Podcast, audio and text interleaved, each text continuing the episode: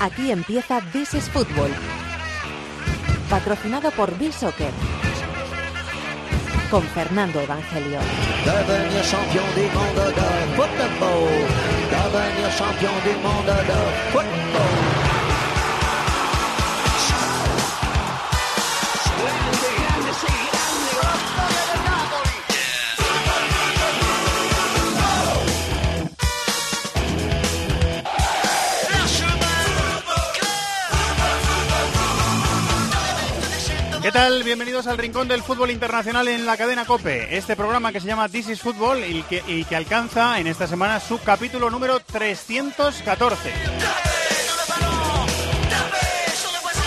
Las ligas no paran, pero tenemos morriña de Champions y de Europa League. Queremos saber lo que están haciendo y cómo están los rivales de nuestros siete equipos españoles que están aún en competiciones europeas. Octavos de Champions que llegan dentro de dos y de tres semanas eh, los partidos de ida y también los 16 avos de final de la Europa League que llegan en esa misma fecha, dentro de, dentro de dos semanas la ida, dentro de tres la vuelta. Así que este programa va a ir de eso, un repaso de cómo están sobre todo nuestros rivales en las competiciones europeas, nuestros rivales de Champions y nuestros rivales de Europa League. Vamos a hacer un repaso a la familia de este programa, a la familia de This is Football. Me han escrito los colaboradores que van a ir entrando en el programa y me han dicho que están todos listos. ¿Está listo el productor de este programa, Antonio Pérez del Chato? ¿Estás listo? Hola, muy buenas. Hola, buenas, estoy listo. Dile a Antonio Bravo, que es nuestro director técnico, que salude. listos y dispuestos. Bueno, se le ha oído un poquito de fondo, pero está listo y dispuesto. Otro eh, miembro de la familia de este programa, This is Football, que es David de la Peña, al que queremos y admiramos mucho y no se lo decimos lo suficiente. David, bienvenido una semana más. Muchas gracias, Fer. Y ya está todo listo para empezar el rincón del fútbol internacional en COPE, que se llama This is Football. En Cope, tiempo de juego es algo más que deporte. Hola, Pepe, buenas tardes, tiempo de juego. Bienvenidos de Es nuevo entretenimiento. Dani Martínez, la última. Búscame otro huequín, ¿eh? Para hacer otra. Beso, Dani. Es información. Decimos ya, Miguelito, ¿quién juega en el Madrid? ¿Qué tal Manolo, Paco, Pepe, oyentes de Tiempo de Tiempo de juego con Paco González, Manolo Lama y Pepe Domingo Castaño. El mejor equipo de la radio deportiva española. COPE. Estar informado. La lista inteligente de This is Football. Con B-Soccer.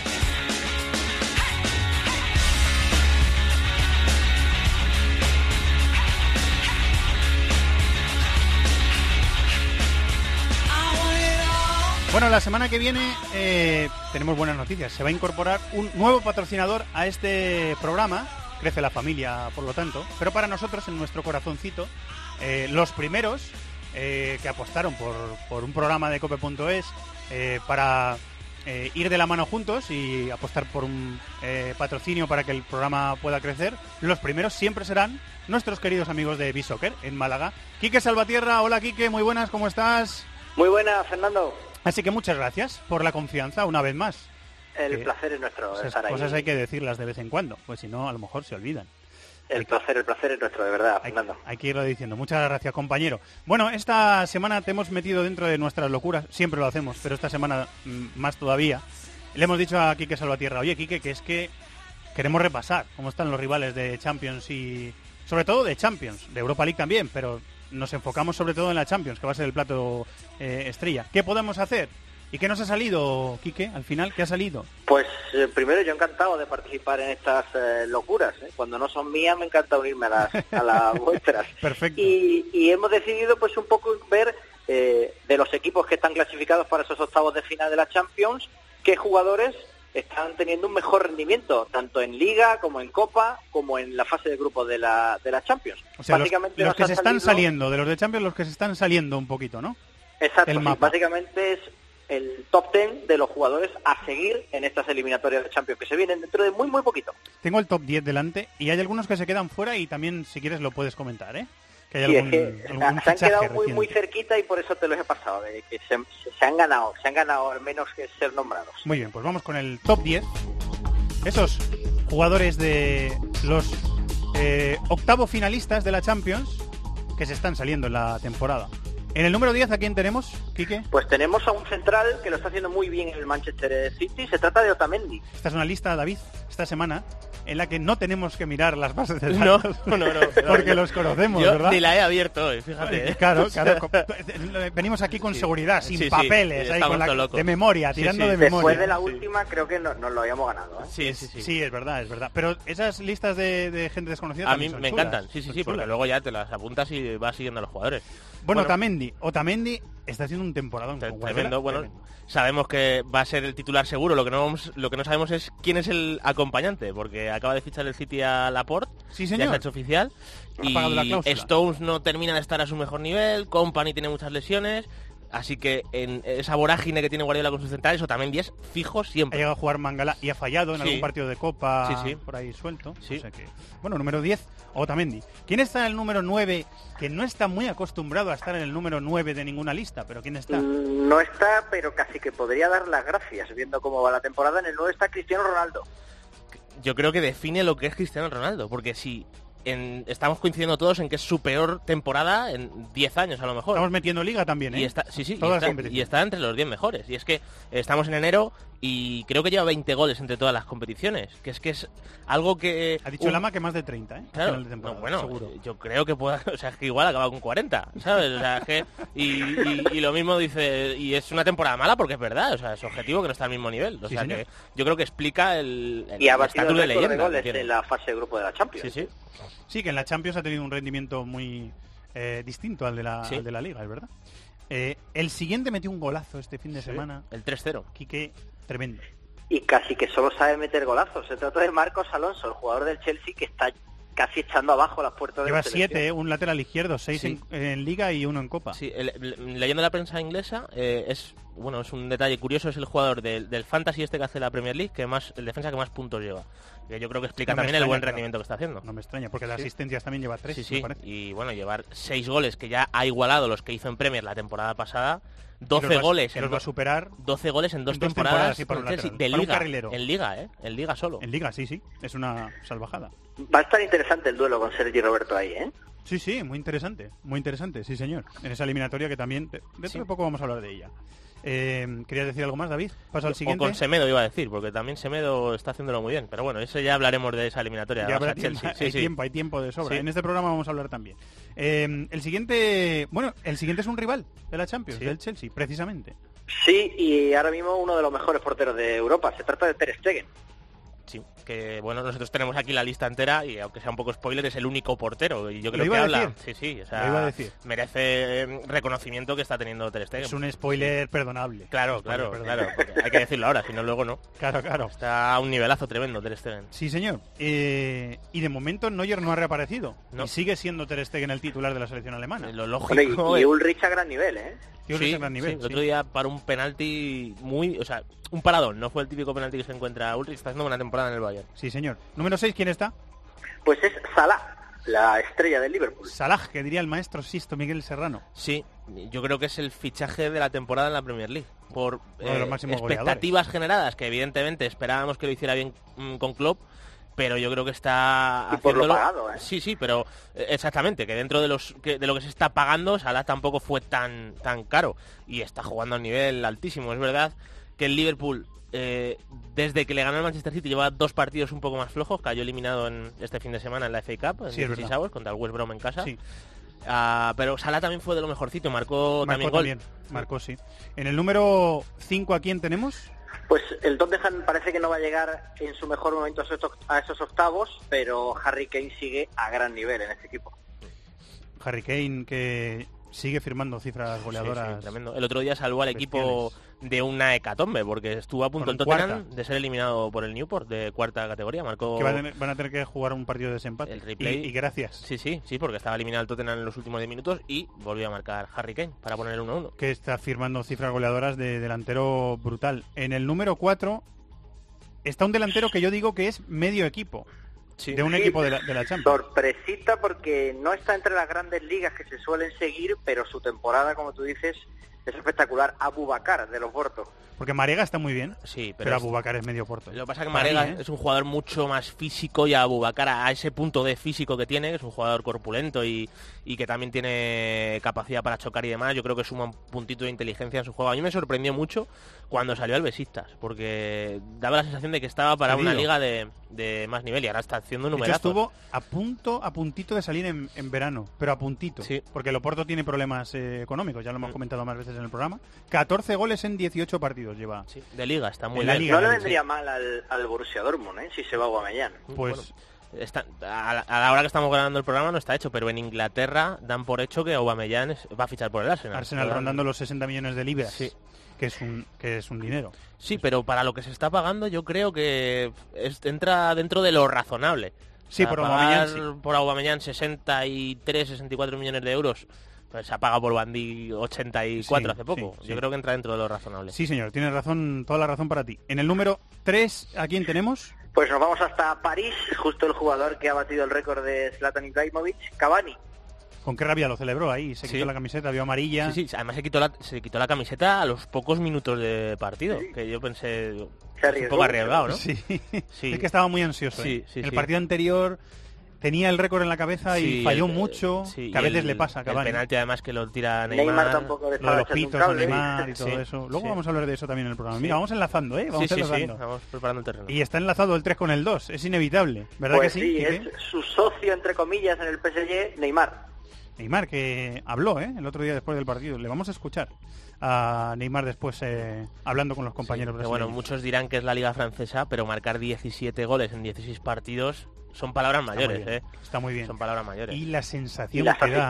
que lleva. Sí, Eh, sí, el, las- el otro día baja a recibir, mete pases en diagonal en plan Sí, quarterback, sí, en plan no, Fábregas. sí, o sí, sea, baja a recibir. Hay una jugada que hace un sombrero eh, con el balón en el suelo, picándola, yendo hacia su portería, en su propio campo, que transmite esa sensación de superioridad, De que se ve líder, líder total. de líder, Eh, sí. Creo que le leí, me parece que a, a los compañeros de Opta, que es el jugador de las cinco ligas europeas que ha participado en más goles entre asistencias y goles. Sí, que no nos extraña Sí, tampoco. sí, no ¿no? nos extraña en absoluto. Este es un número uno. Y no es una forma de hablar. No, es, es indiscutible, ¿no? Sobre todo, ayer lo volvió a, a refrendar Leo Messi. Leo Messi, número uno. Bueno, pues es que... Sorprendente, ¿verdad? Muy sorprendente. Poco, poco que decir. Eh, el otro día escribí un tuit que está, me lo han retituado mucho y es que, y es verdad, porque lo pienso, que le habré visto a Messi 400 o 500 partidos y es que sigo alucinando. Y yo creo que, yo creo que un poco es, es- es capacidad de forma- sorpresa Exacto, o sea, es la sensación. tendrías, exacto, tendrías que saber lo que va a hacer, pero es que le ves jugar y te sigue sorprendiendo. Y a mí es realmente lo que define lo que significa este jugador. Buscaré y retuitearé porque Sí. se me escapó el, el- se me escapó el tuit. Y tienes 20 muchísima razón. goles y 10, asi- 10 asistencias en liga. Es, es una cifras- barbaridad. a estas son cifras alturas. y la- Un y- doble doble, que dirían en la NBA. La sensación que da de, de Sí, sí. superioridad y de gobierno de- de- del juego. No. Total, o sea, Es que- una brutalidad. Es perder el tiempo hablar de Messi. O sea, es que no- Deberíamos ni decirlo, Ya, ¿no? decirlo. Número uno, No, eh, ya, ya está. está. Eh, pues eh, dime, esto sí, dímelos, Quique, ¿quién se ha quedado fuera así un poquito que te Pues llama la atención? se han quedado muy cerquita de entrar en este top 10, que no podían estar todos. De Bruyne, en el Manchester City, Jordi Alba del Barcelona, Coutinho, eh, que se ha destacado su, su principio de año en el Liverpool, y Luis Suárez, que ahora mismo está a gran nivel. Hay que recordar, que todo el mundo lo sabe, pero hay que recordar que Coutinho no puede jugar eh, No puede jugar Champions. Champions, ha jugado claro, con el claro. Liverpool eh, y no la, no la puede jugar. En el caso de Alexis, con el United y de Enquitarian con el Arsenal, sí, porque han jugado una competición distinta. Efectivamente. Entonces sí que pueden, sí que pueden jugar. Muy bien, pues matizado todo, todo completo. Eh, le daremos a ustedes un, un abrazo cuando pasemos por Málaga, que va a ser pronto, señor Salvatierra. ¿Le Os a esperamos, ya sabes, con los brazos Los abiertos, brazos abiertos, muy por bien. aquí. Eh, allí pasaremos dentro de unos días. Muchas gracias, Quique. Maravilloso. Un abrazo, Un Fernando. abrazo.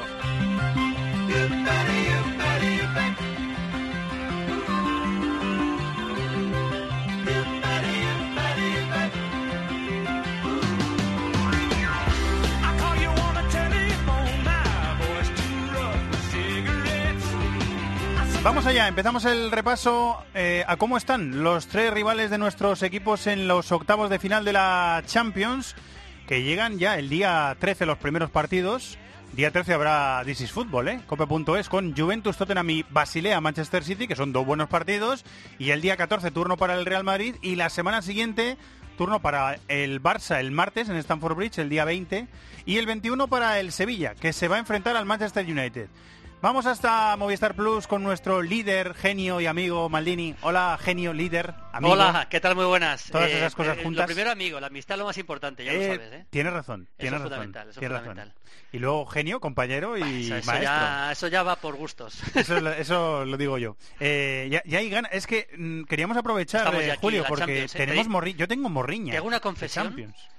Hoy he quieras, soñado, claro, te lo digo en serio, ¿eh? Hoy he dormido en Barcelona, el partido del Barça, y he soñado con Sule en el Paris Saint Germain. No sé por qué, pero me ha dado por ahí. O sea, mi sueño era que Sule marcaba con el Paris Saint Germain. ¿Qué, qué cosas habrá en tu cabeza, verdad? El central del haces, Valle. que haces esas asociaciones, ¿verdad? Y, y yo mismo decía, ves que es muy bueno de cabeza. Una cosa, de verdad, esta vez es que te acuerdas algo ¿Tú, de los tú sueñas sueños? mucho con fútbol, eh? Alguna vez sí, alguna vez sueño con fútbol. Pero no, eh, hombre, muchas veces, eh, sabes que por lo menos en mi caso los sueños muchas veces no me acuerdo de lo que he soñado. Pero alguna vez sí, sí sueño con fútbol. Sí que se te mezclan ahí fichajes. y Sueños de fútbol, y- ¿no? Y partidos, sí. Sí. Sí, sí, a ti también te pasa, ¿no? A mí también me pasa, sí. Claro, sí. es normal. Mira, Yo sueño, yo creo que más con radio que con fútbol. ¿Ah, sí? Pero sí, pero no sé, lo, lo que tendré lo que tendré metido ahí dentro, pues eh, pues será Imagínate, será como será como lo tuyo. Los sueños, sueños son. Sí, señor, sí, señor. Y los futboleros mejores todavía.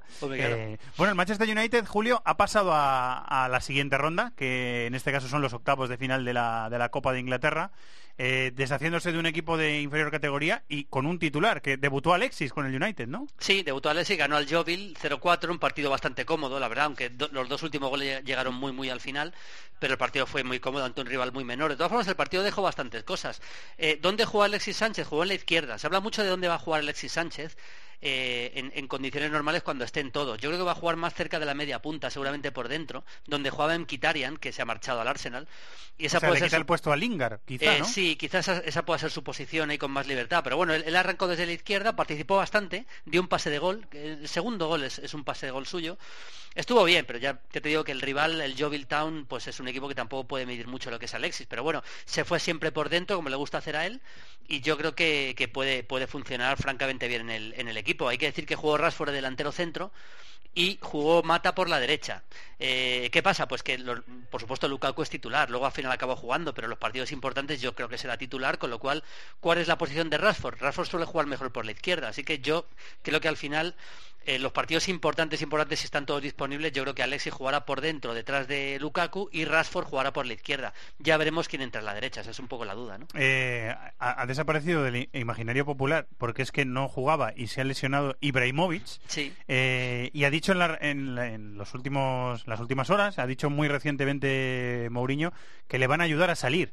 O sea que se acabó la historia, parece, de, Sí, de. Ibrahimovic en el United. Es una lástima porque yo creo que todavía, a pesar de, la, de que es un jugador ya muy veterano y vamos a ver qué tal está de la lesión, pero yo creo que todavía puede, puede dar rendimiento en un equipo grande, por lo menos algunos destellos. Pero es verdad que Ibrahimovic, si no es titular, yo creo que no se siente cómodo y no lo va a ser porque está Lukaku y luego encima la llegada de Alexis, pues lógicamente también le perjudica a, a Ibrahimovic. Así que yo creo que ya su, su época en el United pasó y es, eh, insisto que es una lástima, ¿eh? pero y eso también puede hacer que, eh, que lo del Mundial, pues hablaba mucho de que sí podía volver a la selección para el Mundial, que Sí, es una decisión parecerá suya, más difícil, ¿no? pero yo creo que ya si no está jugando y no va a jugar, o por lo menos si juega en un equipo ya bastante menor, pues lo veo mucho más complicado ya, ¿no? Lo de, lo de Ibra. Estábamos hablando de Alexis, eh, Julio le da un salto de, de nivel, de, de calidad al equipo en el ataque, Sí. que no le viene nada mal. Hay, hay otras cosas que le siguen faltando a, este equipo. Está, me, me llama la atención que está creciendo eh, Mata en el equipo que hubo una fase de la temporada en la que estaba siendo suplente y Herrera lo contrario. Ander Herrera, aunque jugara en el partido de, de Copa, pero está desapareciendo un poquito de las Sí, sensaciones. está ¿no? entrando bastante menos. Mata está jugando bastante, ¿eh? O sea, Mata en, en los últimos partidos Mata de sí, liga ha jugado siempre. Titular, yo diría que indiscutible ahora mismo, ¿no? Con un 4-2-3-1 habitual. Un poquito tirado a la derecha, Un poquito ¿no? a la derecha, sí. Él, él lleva tiempo jugando ahí, él puede jugar más por dentro, pero él, él, eh, suele entrar desde la derecha y luego ya participando mucho en la salida de balón a veces, ayudando a los mediocentros. Ten en cuenta que los mediocentros son Pogba y Matic en condiciones normales, que son dos futbolistas con, con más Pogba, ¿no? De, con despliegue físico de ida y vuelta, pero también Matic le gusta llegar, con lo cual, para darle un poquito más de calma a la salida, a veces Mata puede ayudar bastante. Eh, y sí, está, está, yo creo que en un buen momento y veremos, porque claro, el hecho de que llegue Alexis hace que cambie bastante las cosas. Yo, de todas formas, creo que, insisto, Mata, es que no le veo, no veo con tantos, eh, rivales en la derecha, ¿no? Hay mucho más, digamos, eh, rivales en la izquierda, porque está Martial también, que no hemos hablado de él. Eh, que, estaba muy bien, antes de que, que a Alexis estaba muy bien. Estaba muy bien, pero puede ser el gran perjudicado de... A mí me parece más jugador Rashford, ¿eh? la verdad, que Martial. O sea, que pensando en quién puede jugar en la izquierda, si al final juega por dentro eh, Alexis, yo creo, creo más en Rashford que en Martial, pero es verdad que en los últimos partidos eh, Martial está jugando bastante más que Rashford en, partidos de liga, quiero decir, los partidos importantes, porque ese partido de Copa no, no, sirve para, para calibrar quiénes son titulares o no. No, no jugó en Copa este fin de semana, eh, jugó Romero, pero De Gea sigue en nivel superhéroe o, o no tanto. Bueno, De Gea está bien, ha hecho muy buenos partidos. En los últimos partidos de liga prácticamente no ha encajado goles. el último gol que encajó fue ante el Barley, recuerdo, un empate a dos, y desde entonces, es decir, desde principio de año, incluso el último partido del año, del año pasado no, no, recibió ningún gol, con lo cual eh, está bien, está haciendo, haciendo más o menos, manteniendo yo creo que el nivel, titular también indiscutible. Luego los laterales, pues eh, yo creo que está todo vendido. Con, con eh, bueno, Valencia está a un nivel, Julio. Sí, sí, Valencia está muy bien. Estratosférico, ¿eh? Valencia es lateral derecho titular indiscutible, es un aquel extremo que se convirtió a lateral y que Mourinho le mantiene como lateral, y en la izquierda ha vuelto Show eh, yo creo que va a estar entre Young y Show, porque Young, lógicamente, eh, ha jugado mucho ahí, pero yo creo que Show es más, más lateral puro, siendo un jugador muy ofensivo, con lo cual, si Show está bien, yo veo a Show por delante, francamente. en el A veces ha entrado Darmian también en la posición de lateral izquierdo. Sí, Darmian, Darmian, puede jugar las dos posiciones, es un jugador muy polivalente, pero yo, yo le considero por detrás de, en las opciones de Show y de Young para el lateral izquierdo, dando por hecho que el lateral derecho es Valencia. Hay que decir que también algún partido de liga ha jugado últimamente Young de lateral derecho y también Lindelof ha llegado a jugar de lateral derecho, pero bueno, son decisiones que no no, creo que Lindelof con el, con el nivel que mostró en el Benfica, Julio, le está costando, ¿eh? Mucho, ¿eh? de hecho, el otro día, ¿eh? contra el Jovil estuvo mal. Fíjate, un equipo muy, muy, muy modesto el rival y tuvo tres o cuatro jugadas, eh, tres o cuatro balones por alto que no gana. recuerdo un balón además que le da un golpe en la espalda a un, rival en un balón dividido. Eh, no está bien, no está bien. Lindelof está, está francamente mal. Después de, un partido que perdieron con un par de errores suyos muy graves en Liga, el equipo está mal. Eh, en la medular Pogba está mejorando con balón y está creciendo. Después de la lesión está volviendo muy bien, lo decías tú antes. Sí, bueno, yo, yo soy muy de Pogba. Yo, yo, yo entiendo que yo entiendo a los detractores entre comillas de Pogba que dicen que es un futbolista que, que no es técnicamente tan bueno como parece, que es un jugador más de despliegue físico. Yo yo creo que es más más técnico de lo que parece. Claro, yo opino lo contrario. Yo creo que esa capacidad física que es evidente de jugador de ida y vuelta, de, de pues, casi un atleta, ¿no? Eh, a veces oculta su, oculta su calidad técnica. Técnicamente yo le he visto hacer cosas fantásticas. A ver, no, no es no, no, es un jugador exquisito con la pelota, pero es un futbolista técnicamente francamente bueno y además yo creo que tiene una capacidad para, para manejar eh, sus mejores recursos muy buena. ¿no? Y yo, a mí me parece un jugador imprescindible en el United y por supuesto en la selección también. Bueno, dejamos al United rival del Sevilla en la Champions, clasificado para octavos de final de la Copa. Ha pasado ese partido de forma cómoda, como decía Julio, contra el Yeovil Town. Le dejamos a 12 puntos del Manchester City, ya con la liga perdida, pero está segundo y con ventaja para, para ir a Champions la temporada que viene y esperando al Sevilla, Julio. Sí, bueno, el equipo el equipo está bien ahora mismo. Lógicamente el City ya lo, ya prácticamente no le tiene no le va a poder pillar al City, no va a poder ganar la Premier. Está en Champions, en una eliminatoria en la que yo creo que es favorito, francamente, ante, ante un Sevilla que, está mejorando, pero me parece que el United es favorito. Con el segundo partido además en Old Trafford y todo lo, todo lo que significa, yo me consideraría sorprendente que no pasara el, el United tal y como está ahora el tema. Y, y, bueno, yo creo que para consolidar la segunda plaza en lo que sería, bueno, también está en Copa, lo que sería, depende un poco de lo que pase en la Copa, pero de momento una temporada más que aceptable, ¿no? Más que aceptable para, para Mourinho, más allá de que el, City, el gran rival de la ciudad, le vaya a quitar la Premier. Sí, y que, está años luz ahora mismo. Sí, está, muy por delante. Demasiado lejos. Eh, ocho puntos por delante del United de la quinta plaza. Recuerdo que el cuarto, en la temporada que viene, el cuarto en la Premier, no tiene que jugar previa. No, ya, no, ya, van directos. También como pasa aquí. Ahí se alivia mucho ya el tema de la cuarta plaza, y prácticamente da igual ser tercero que ser cuarto. ¿Cuál es el menú de Fiebre Maldini esta semana, maestro? Pues tenemos un menú muy bonito porque estuvimos en Lyon, bueno, en realidad no estuvimos en Lyon, estuvimos en, el Pinatar Arena, aquí en España, eh, que está por, por Murcia, porque estaba allí en Lyon concentrado y estuvimos con Mariano, con el delantero Mariano, él es del Real Madrid, y, es una entrevista muy interesante, la que nos habla de su futuro, de sus... Entrevista de nivel, ¿eh, Julio? Sí, sí, sí, sí, además está a un nivel muy alto, el Lyon y el propio Mariano. Eh, es muy interesante lo que cuenta, además es un chico que, que se le ve que tiene mucha cabeza a la hora de hablar y, es bastante comedido, pero él, él, reconoce, él dice que, entre otras cosas, que su sueño es jugar en la selección española, ¿por qué no? Y es verdad que está a un gran nivel en el Lyon y yo creo que es un jugador para empezar a considerar seriamente en, alguna convocatoria. Nos habla de su etapa en el Real Madrid, de lo que piensa en el Lyon, de, muchas cosas. Muy interesante la, entrevista con, Mariano. Vamos a recordar, eh, como siempre estamos haciendo, a la Premier eh, la historia de la Premier, la primera Premier de Cristiano Ronaldo. Oh. Eh, está muy bien porque no gana la Liga, la gana el Arsenal, ¿eh? pero es la primera Premier de Cristiano Ronaldo. Vamos a recordar lo que hizo él, lo que hizo aquel Arsenal, por ejemplo, y vamos a recordar pues lo, mejor de aquella temporada que fue magnífica. Vamos a seguimos con nuestro repaso a los mejores brasileños de la historia en nuestro once brasileño y hoy vamos a hablar de Zico, fundamentalmente de Zico, porque vamos a ver un Inglaterra-Brasil del 81 en, Wembley, muy bonito partido histórico antes del Mundial 82, que gana Brasil 0-1 con gol de Zico precisamente. Vamos a hablar de los dos mejores laterales de Brasil de la historia, que son Cafú y Roberto Carlos, por lo menos en, nuestra opinión. Y, bueno, de muchas cosas más de Romario y, va a ser un programa muy muy brasileño, pero en el primer bloque muy muy de Mariano. Lo disfrutaremos. Me has enganchado en eso de bucear en el fútbol histórico. Ya, lo sé ya no hay vuelta sigues atrás. Con, sigues con tu... Sigo con mi recorrido de España en los mundiales, el 66. Voy a ver esta semana el Argentina-España, que se fue el primer partido, y a ver si me da tiempo a ver el segundo también. Vale, el gol de Segundo contra Suiza fue, ¿no? Contra Eso fue contra, contra Suiza y luego contra, Alemania que perdemos con, un gol de Snellinger y España queda fuera. Pero el primer partido con Argentina es un partido... Ya me has hecho spoiler. no, los resultados los sabes, ¿no? pero los, ves sin saber los resultados. No, no, que va, que va, es broma, es broma. Además, me tengo que poner el, la alineación con los dos sales para seguirlo, porque si no... Si no, es imposible. pues eh, este mundial lo vas a disfrutar, ¿eh? Con, con esto. Y también en Argentina te merece mucho la pena que lo que siga. Sigue, a Ratín, a la rata de Boca. El, ya, pues mira. El que luego fue expulsado, y, Artime, Luis Artime, el delantero Artime, que fue fue, un jugador muy importante en Brasil, en, Argentina en la época. Me voy a fijar. Ya me has metido en, ese lío y ya no hay vuelta atrás, ¿eh? Hombre, normal. ¿Sabes qué partido he conseguido? Te va a gustar. He conseguido completo el debut de Ronaldo, en el, el, debut profesional de Ronaldo, que fue un Corinthians Cruzeiro en el año 93, que jugaba rival te iba a decir, principios de los 90 tiene que ser. Ese partido es bonito. 93. el, debut profesional de, de, de Ronaldo fue contra Corinthians con Rivaldo en Corintia. Qué pena que no haya tantas horas para... Ya, el problema es la vida, no da. bueno, intentaremos buscar un hueco. Maestro, siempre es un placer muy grande. Lo mismo digo, un abrazo. Muchas gracias. Hasta luego. Inglaterra, Italia, Alemania, competiciones europeas, Sudamérica, África, Asia, Oceanía.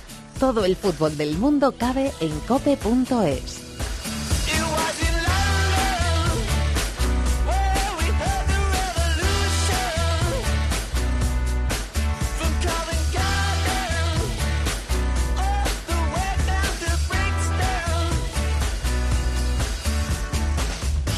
Vamos allá, segundo rival de la Champions para los equipos españoles de los que vamos a hablar en este programa, en este especial de This is Football, ya con un poquito de morriña de Champions que llega dentro de dos y de tres semanas. Dentro de tres, igual que es el turno del Sevilla que recibirá al Manchester United, ya hemos hablado de eso, es el turno del Barça para visitar en Stamford Bridge al Chelsea. Manchester, Dani Gil, hola compañero, muy buenas, ¿cómo estás? Muchas ganas de Champions. Eh, ¿Qué tal? Muy buenas. Sí, señor, como nosotros también la tenemos. Dani sigue en los programas deportivos de esta casa, también en este, a los equipos de Manchester, pero también a los de Londres, que te toca viajar de vez en cuando, ¿verdad, Dani?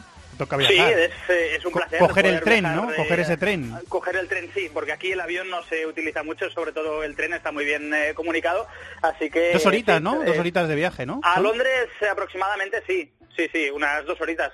Es bastante, bastante cómodo tren es cómodo, el tren es rápido, o sea que llegas ahí... Ya, lo tendrás visitado, ¿no? ¿Tienes, bueno, ¿tienes bono especial del, Me lo conozco como la, como la palma de la mano. ya, ya me lo imagino. Eh, bueno, Dani, pues tenemos eh, al Chelsea clasificado también, como le pasa al United, para la siguiente ronda de la, de la Copa. El Chelsea ha, ha ganado eh, su partido de este fin de semana, digamos que con cierta autoridad, al bueno, con autoridad, al Newcastle de, de, de Rafa Benítez eh, 3-0. Ya hemos dicho que con un golazo de, Marcos Alonso eh, y, con protagonismo de algunos jugadores del equipo, por ejemplo de Batshuayi, que ha demostrado que cuando le dan oportunidades ha estado a punto de salir, ha sonado para el Sevilla eh, pero cuando le dan oportunidades cumple, Batshuayi. ¿eh? incluso para el Dortmund, porque está pendiente del movimiento de, de Aubameyang al Arsenal y se hablaba de que Batshuayi podría salir en las próximas horas con dirección a Alemania. Yo creo que en líneas generales fue un partido bastante plácido del eh, Chelsea ante un Newcastle que hizo rotaciones en Stamford Bridge. Antonio Conte, en cambio, no lo, no lo hizo tanto después de caer en la Copa de la Liga.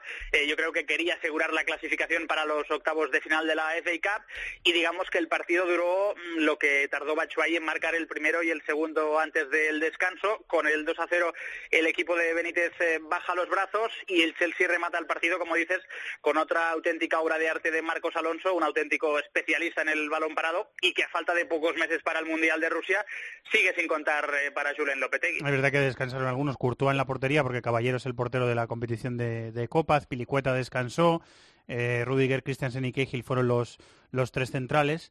Em, a mí, David, cada vez que no juega Fábregas, me da la tentación de pensar que es rotación, porque lo veo tan importante la construcción de juego del Chelsea que pienso, bueno, contra, contra el Barça va a jugar seguro. Sí, yo, yo creo que sí, porque sobre todo en, Champions la versión que hemos visto del Chelsea es con tres centrocampistas. Entonces lo lógico es que jueguen Canteba, Cayoko y el, él. El Metropolitano jugó así, por ejemplo. Sí, sí, sí. Yo creo que es, Conte ha enfocado la Champions a jugar en ese sistema. Lo que pasa que, eh, bueno, según qué contexto, eh, yo echo de menos un delantero más. Sobre todo hay, muchos partidos que al Chelsea se le han atascado eh, contra rivales que le han cedido el balón precisamente por atacar solo con Hazard y Morata en la última línea, ¿no? Yo creo que se acaba notando. Pero es verdad que contra el Barcelona, que lo lógico es que el Barça tenga mucho balón, yo espero que Fabregas juegue y además, ya no solo en la construcción, sino teniendo mucho balón en el Barcelona, lo vimos este fin de semana contra el Alavés, tener un jugador que lance bien la pelota al espacio para atacar la espalda de Piqué un tití es fundamental y eso Fabregas lo hace muy bien. Tanto él como Morata, Dani, han tenido problemas físicos, ¿verdad? Han estado en las últimas fechas lesionados. Sí, de hecho, son, son cuatro los futbolistas con los que el Chelsea no ha podido contar últimamente, con Courtois, con Cés Fábregas, con William y, como dices, con Morata. Si no hay ninguna recaída, todos ellos van a estar disponibles dentro de tres semanas para, para recibir al Barça en la Champions. De hecho, ayer Cés Fábregas ya se sentó en el banquillo ante el Newcastle, aunque no jugó. Eh, Morata arrastra unos problemas de espalda. William tiene una lesión en el muslo, aunque dijo Conte que no es nada serio. Y Courtois tiene molestias en el tobillo. Caballero le ha sustituido en los últimos dos partidos, pero como digo, previsto que la enfermería se vacíe pronto. Eh, para que no haya visto partidos del Chelsea esta temporada, David, eh, hay que recomendar que se vea a Hazard, porque ver a Hazard jugar al fútbol es toda una es una buena recomendación. Sí, bueno, es que realmente en los últimos cuatro años, quitando la temporada en la que Mourinho es despedido, que ahí está a un nivel bajísimo, eh, es que es, todo mundial Hazard y, y, esta temporada está ahí, o sea, ha recuperado las sensaciones físicas, ese protagonismo, esa agilidad y la soltura que tiene él con el balón, es uno de los mejores jugadores de la Premier League sin ninguna duda y evidentemente una gran amenaza para el Barcelona. ¿Quieres decir algo de esto, Dani? Bueno, que estoy completamente de acuerdo con, David. Yo creo que el hombre de la temporada aquí en Inglaterra es Kevin De Bruyne, que está a otro nivel, pero evidentemente Eden, Hazard está también a un nivel estratosférico. No es ninguna novedad, no es ninguna sorpresa porque lo lleva demostrando durante años en la Premier League. Dicen incluso que Guardiola podría presentar una oferta en verano. Es muy complicado, pero evidentemente es uno de los grandes nombres de esta competición. Te iba a preguntar, eh, Dani, eh, por... Em, que me da la sensación de que en los medios eh, ingleses o en los medios que rodean al Chelsea o en la gente que, acompaña al Chelsea o tiene buena información del, Chelsea, algunos compañeros y amigos nuestros, em, siempre ha sobrevolado en los últimos tiempos esa idea de que Conte no va a durar mucho en el Chelsea, tiene una mala relación con, Marina, la, mano derecha de, de, Abramovich. Eh, Menalo se ha, marchado del club, eh, que, hay, una, hay una posición débil de, Conte respecto a, permanecer en el club y también nos lo ha explicado Guillem Balaguer algunas veces en este programa eh, que Conte tiene una personalidad que le hace no durar mucho en los equipos en los que está. ¿Eso sigue sobrevolando eh, la actualidad del equipo o, se ha calmado un poco? Es bastante contradictorio las, las versiones, ¿no? Porque eh, a mí me sorprenden bastante unas declaraciones de Antonio Conte en las que dice que él está muy relajado, que no le preocupa su futuro, que además conoce perfectamente la historia reciente del Chelsea en la que han echado a 10 entrenadores en los últimos creo que 14 años. Y lo digo porque aquí en Inglaterra la prensa especula, por no decir que apuesta fuerte, a que en verano habrá cambio de inquilino en el banquillo. Y el que suena con eh, más fuerza, el que es el favorito en las quinielas a día de hoy, eh, es Luis Enrique, el ex técnico, el ex -técnico del Barça. Sí, señor. Eh, estaba sonando bastante fuerte para entrenar al Chelsea. Sí, bueno, es uno de los evidentemente grandes nombres que no tiene equipo. Yo he leído también a Ancelotti, un posible regreso, que a mí me, cuadra menos. Pero bueno, lo de Conte ya tuvo una relación... Pasar de Conte a Ancelotti es... Sí, bueno, es... La noche más noche, y el día más día, Totalmente, sí, sí. Bueno, eh, Conte ya sabemos que en la Juventus también acabó teniendo problemas y no me extrañaría que es posible que acabe saliendo. Ya sabemos que ha sido un entrenador de momento de ciclos cortos, pero bueno, queda mucho para el final de la temporada. Es que además Antonio Conte no está contento con la planificación deportiva de la temporada. Sí, y, lo ha dejado, lo ha deslizado. Sí, sí, no, lo ha dicho claramente, sí, sí. Sí, el año pasado, fijaros que con prácticamente 12 o 13 futbolistas eh, le bastó para ganar la Premier, pero ahora llega la Champions, el segundo tramo de la temporada, se juega más cosas y el equipo necesita refuerzos y de momento no le han llegado. Han sonado muchísimos nombres, sobre todo en ataque, porque si finalmente se va Batshuayi, pues Morata necesita un relevo y han sonado, como digo, nombres eh, bueno de todos los colores. Andy Carroll, Fernando Llorente, incluso Peter Crouch y luego otros que son más factibles, según me dicen, eh, Salomón Rondón, Cristian Menteque y el último que es el que más interesa, que es de Edin Zeco. Quedan dos días para el cierre del mercado. Pues son siete posibilidades, ¿eh?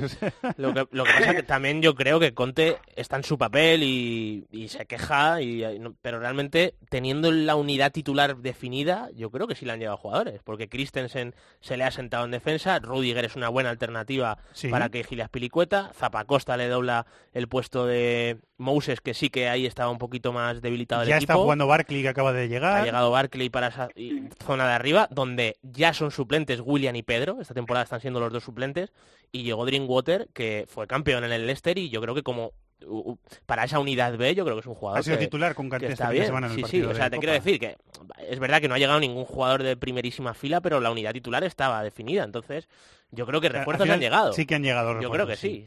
¿Te queda por decir algo del Chelsea, del rival del Barça en la Champions? Eh, Nada, será evidentemente una eliminatoria complicada, pero yo creo que sobre el papel y tal y como están las cosas y ambos equipos, eh, favorito el Barça.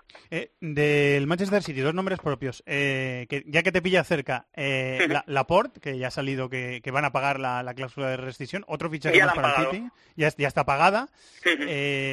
y Sané, que es el otro nombre propio que le han lesionado y va a estar varias, varias semanas de baja, ¿no? Sí, es la mala noticia para Pep Guardiola. El City se clasificó ayer para los octavos de final de la FA Cup, pero pierde a Sané para las próximas dos o tres semanas.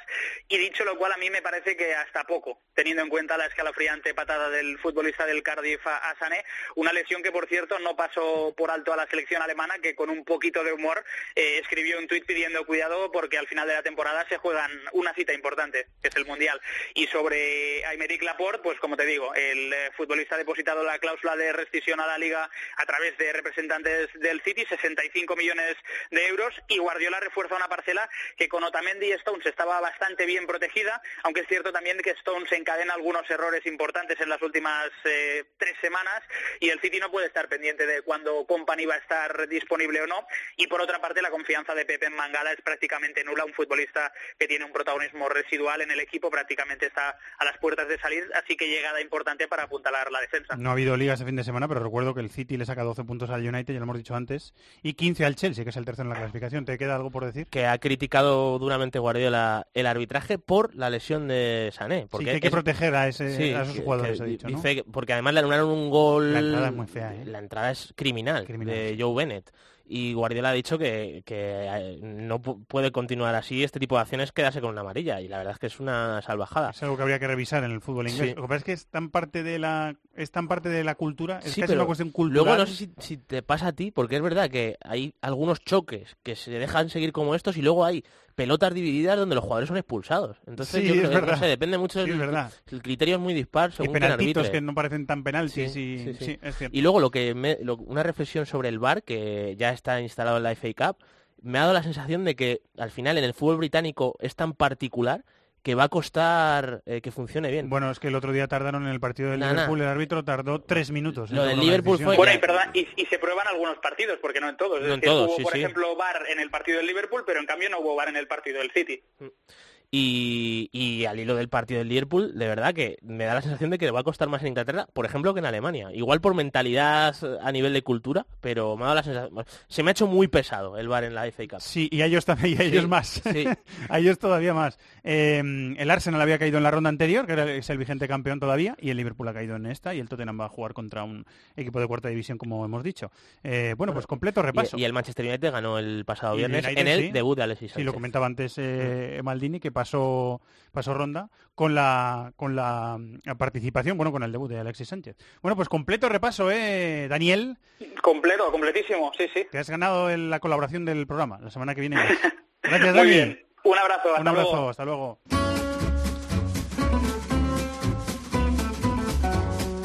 Pasión por el fútbol de todo el planeta en This is Football.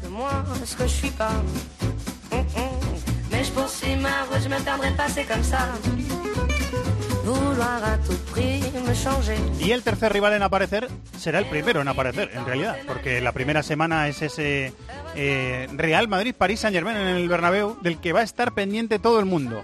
Eh, compañero de Bean Sports, Alem Valnegri. Hola, Alem, muy buenas. Buenas tardes, Fernando, ¿todo bien? te vamos a llamar un par de veces, ¿eh? En las próximas sí, yo semanas. Disponible. Lo, sabes, ¿verdad? Eres consciente. y sé que como te gusta hablar de fútbol, pues no hay ningún problema. Eh, bueno, tenemos al PSG, Alem, por situar un poquito, como hemos hecho con el United y con el Chelsea también, liderando la Liga Francesa con 59 puntos después de la goleada 4-0 sobre el Montpellier y sacándole 11 puntos a los perseguidores, que son el Lyon y el Olympique de Marsella. O sea que ya con la Liga prácticamente en el bolsillo y sigue en competición en las eh, dos copas, que una me parece que la lleva ganando tres años seguidos y la otra cuatro. O sea, es el dueño de las copas en Francia, ¿no? Sí, es el dueño. Aparte el Mónaco que que se metió y rompió la, hegemonía del Paris Saint-Germain el año pasado en, Liga, sobre todo, porque en Copa de Liga pues hemos visto que eh, el PSG cuando aceleraba pues le, metía en dificultad a este, este Mónaco y sobre todo jornada muy redonda, porque ninguno de los, eh, de los eh, cuatro primeros ha ganado aparte del Paris Saint-Germain.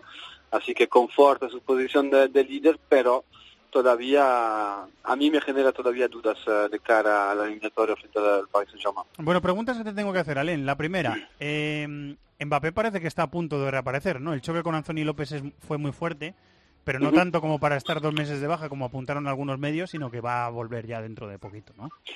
Sí, se teme, bueno, la, clásica, la clásica conmoción cerebral, la lesión muy sensible, pero al parecer no era, no era tan grave es una gran noticia porque justamente se, ha fichado este tipo de jugador para jugar este tipo de, eliminatoria. Hace una semana, quizás con la, lesión de Neymar y con lo que había pasado con, con Mbappé, yo estaba incluso imaginando el octavo frente al Madrid sin Mbappé y sin, sin Neymar, que hubiera sido un palo eh, para los dirigentes del, del Paris Saint-Germain en cuanto a, programación, llegar al momento decisivo de la temporada sin tus dos fichajes estrella del, del verano hubiera sido hubiera sido muy duro. Eh, segunda pregunta.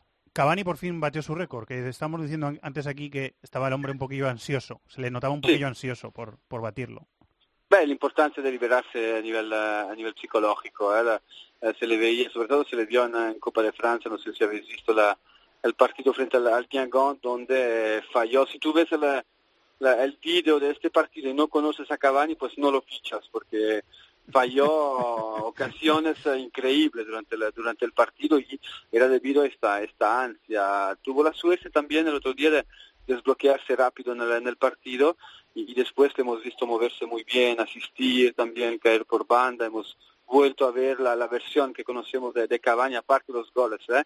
Pero con sus movimientos tiene una importancia tremenda justamente para liberar los, los extremos y hemos visto cómo está Di María ¿eh? en este momento, quizás el jugador del, del PSG más en forma a nivel ofensivo es el Fideo. ¿eh?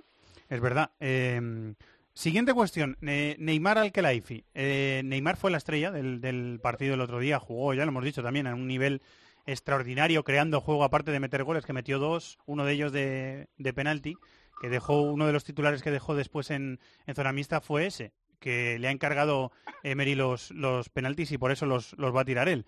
Eh, este era con los compañeros de la prensa brasileña deja algunos titulares y es interesante lo que dice Neymar. Sí, tranquilo, estoy feliz aquí. Estoy tranquilo, estoy feliz aquí con mis compañeros, con los partidos. Creo que estoy haciendo buenos partidos y marcando goles. Vine aquí para hacer historia y para dar lo mejor de mí. La especulación siempre va a existir. Desde el Santos siempre ha existido.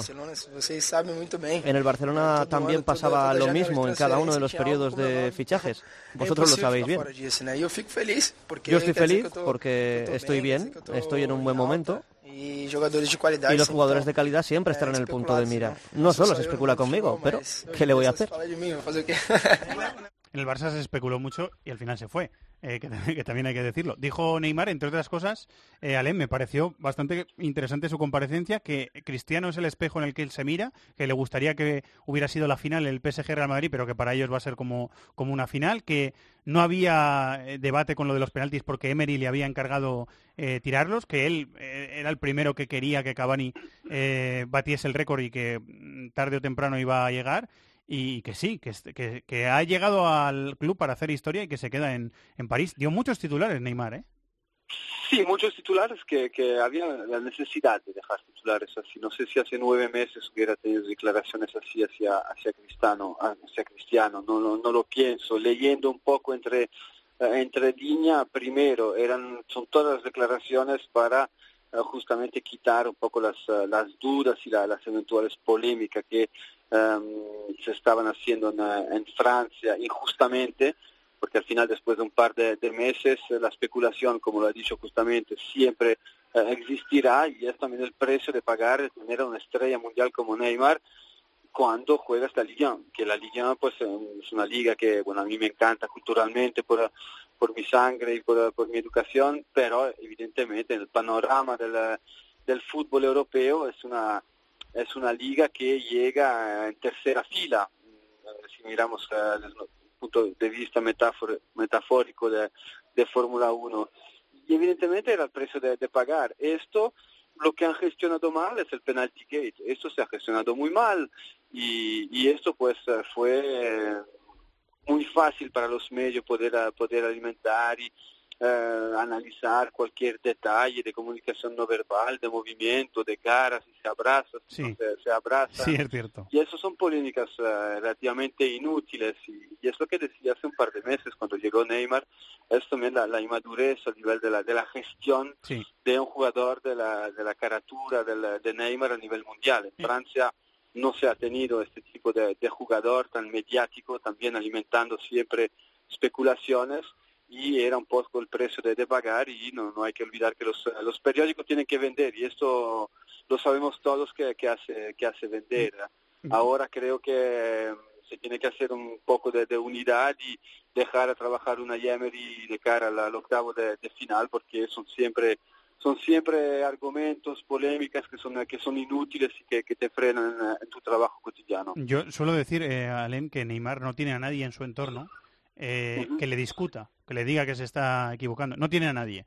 Porque no, el padre no lo hace, eh, los amigos que viven con él tampoco lo hacen y la gente que trabaja para él tampoco lo hace. Con lo cual Neymar, esa figura no, no, no la tiene. Eh, hay que decir, David, que eh, al que Laife, su presidente, ha cerrado la puerta a una salida. Ha dicho jamás de la vida se va a ir este verano Neymar y ya piensa en el Madrid, lo, lo dijo el otro día Paco González en tiempo de juego, que está si no imposible, muy cerca de imposible. Así que caso cerrado, me, parece. Hombre, me parece lógico. Ha, di ha, dicho que al 2000% Neymar va a estar la temporada que viene en, en, París. Y se le ve ya bastante tranquilo. Y vamos a ver, es que tú pagas 222 millones de una cláusula de rescisión, pones un contrato eh, excepcional para tu estrella, tu tótem, es que no hay una cláusula de salida, ¿por qué vas a negociar? La única opción es que Neymar públicamente eh, se declare en rebeldía, cosa que, no sé, los acontecimientos nunca sabes cómo van a pasar, pero parece extraño que suceda. Parece extraño, sí.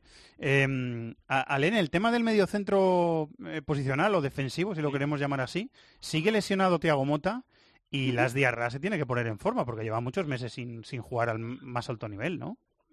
Las Diarra tienen una ventaja, morfológicamente es un jugador que entra rápidamente en forma, no es un clásico mediocentro muy muy fuerte físicamente que tiene que meter 5, 6, 7 partidos de alto nivel para tener el, ritmo. Y en los últimos años jugaba con poco movimiento, lo recuerdo muy bien en, en Marsella donde dominaba sobre todo a nivel de la, posición y sobre todo a nivel de la, gestión del reposicionamiento a nivel del, centro del campo. No lo tiene actualmente el Paris Saint-Germain, hemos visto el otro día gana 4 a 0, pero para quien no ha mirado el partido se dice, bueno, el Paris Saint-Germain le pasó por encima al Montpellier, pero en la segunda parte bajó un poco el, el compromiso del, del, equipo, no jugaron tan en bloque, no presionaban tan alto y hemos visto muchos espacios en el juego por dentro sufren mucho las transiciones uh, ofensivas mucho. y es porque tampoco, porque también no hay un medio centro posicional que ordena el equipo a nivel, uh, a nivel de, de organización, a nivel de, eh, de, dar, de dar órdenes, Kurzawa está totalmente perdido. Kurzawa, yo no me puedo imaginar que Kurzawa vaya a jugar en el Bernabéu con los despistes que tiene a nivel de, las basculaciones, a nivel de los, de los repliegues frente a un Real Madrid, porque dejando la, banda así, sabemos bien la, pegada que tiene el, Madrid, sabemos que los laterales están volviendo en, gran forma, podría ser una de las claves decisivas del, partido. En cuanto a las, habrá que ver cómo, cómo se, se inserta en el equipo. No hay que recordar que él tiene el apoyo de todo el vestuario, porque cuando jugaron el último clásico frente al Olympique de Marseille estaba la tierra en el campo, todos los jugadores del medio centro del, Paris Saint-Germain, a partir de Mota, pasando por Rabiot, pasando por Matuidi, por, por Verratti, fueron impresionados del nivel que tenía Las y en aquella época volvió a la selección, donde tiene mucha competencia. Así que mm, yo creo que, que es la solución en este momento. El discurso es cuánto minuto de autonomía tiene. Esto lo, sabrán muy bien en el París. Es verdad que eh, el fichaje se hizo oficial tarde, durante el mes de enero, pero la Gerard ya sabía que iba a fichar para el París, se ya se había puesto de acuerdo con el, Al Jazeera y se estaba preparando, sí. Que le quedan cuatro partidos al PSG hasta llegar al partido del, del Bernabéu. Es que está jugando los Chelsea en esa posición, David, y es muy difícil imaginárselo contra el Madrid en esa bueno, posición. Bueno, está claro que el problema también del fair play financiero obliga a hacer una operación de este tipo y, dado el contexto, a mí me parece muy inteligente. A mí también. Es un jugador con experiencia, ¿eh? que conoce la liga francesa eh, y que además viene a cubrir un déficit que está claro que el PSG tiene, porque yo con lo Celso me da la sensación que ya no es solo que él no tenga lectura defensiva, que al final es un media punta, o sea, no, él no tiene la predisposición de si sube el lateral, quedarse un poquito más atrás y guardar esa zona. Siempre quiere ir arriba. Sí, y sobre todo a mí deja un agujero tremendo. Lo que me parece eh, de cara a la eliminatoria contra el Real Madrid, donde el PSG más problemas puede tener, que al final tu medio centro, su mentalidad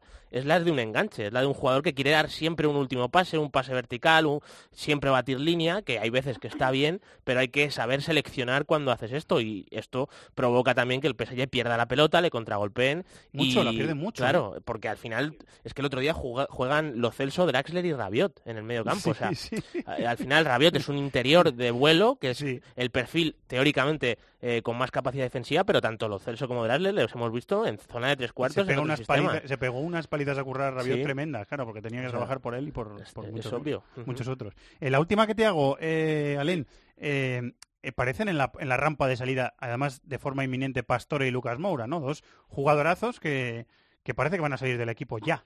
Parece. Bueno, Lucas está deprimido, Lucas está teniendo muy poco, pocos minutos. Acordamos, acordémonos de cuando llega a Emery, Lucas durante seis meses había sido el jugador más utilizado del, del PSG y de repente con la llegada de, de Draxler perdió minutos de juego, perdió protagonismo y le hemos visto anímicamente un jugador que tenía que salir. Yo no entiendo cómo no haya salido durante el, verano, se sabía que no iba a tener eh, espacio, además llegan Neymar y, Mbappé en posiciones de extremo, era todavía más complicado y casi utópico ver a, Lucas tener la, continuidad para poder eh, jugarse sus cartas también con la selección, porque ha perdido el tren de la, de la selección también con la, con esta, con esta decisión. Es un buen fichaje para el Tottenham, según mi jugador de, banda con sus características le va a venir muy bien a, Pochettino, a ver cuánto tiempo toma para meterse en los mecanismos y físicamente recuperar el punto tónico que, tenía cuando la banda derecha del Paris Saint-Germain marcaba, marcaba diferencia. Eh, ahora a ver Pastore, Pastore tiene un legame sentimental con l'Inter porque el director deportivo es Sabatini, Sabatini es el que lo fichó cuando, cuando llegó en Europa, en, Palermo, y sabe muy bien que el Inter necesita como el pan a un enganche al día de hoy. Estamos viendo un Inter muy triste a nivel, a nivel ofensivo, con pocos recursos, con muy poco talento, con poca capacidad de, de desequilibrar desde que desaparecieron uh, tanto Perisic que, que Candreva en cuanto a en cuanto a asistencia y para para Icardi será será oxígeno jugador como como Pastore. Ahora el Inter tiene un problema con el fair financiero también. Si no consigue vender a, a Eder, sobre todo eh, en esos últimos días, va a ser complicado para, para poder fichar y encontrar la, la fórmula financiera porque el Paris Saint-Germain lo quiere vender eh, para también cumplir el, el fair financiero. Hacer a suivre, como se dice en francés, pero Pastore pues saldría muy beneficiado de, poder ir al Inter. Bueno, 15 días por delante para ese partidazo en el Bernabéu y mucho por hablar. Muchas gracias, compañero. Un abrazo. Un abrazo, hasta pronto. Chao.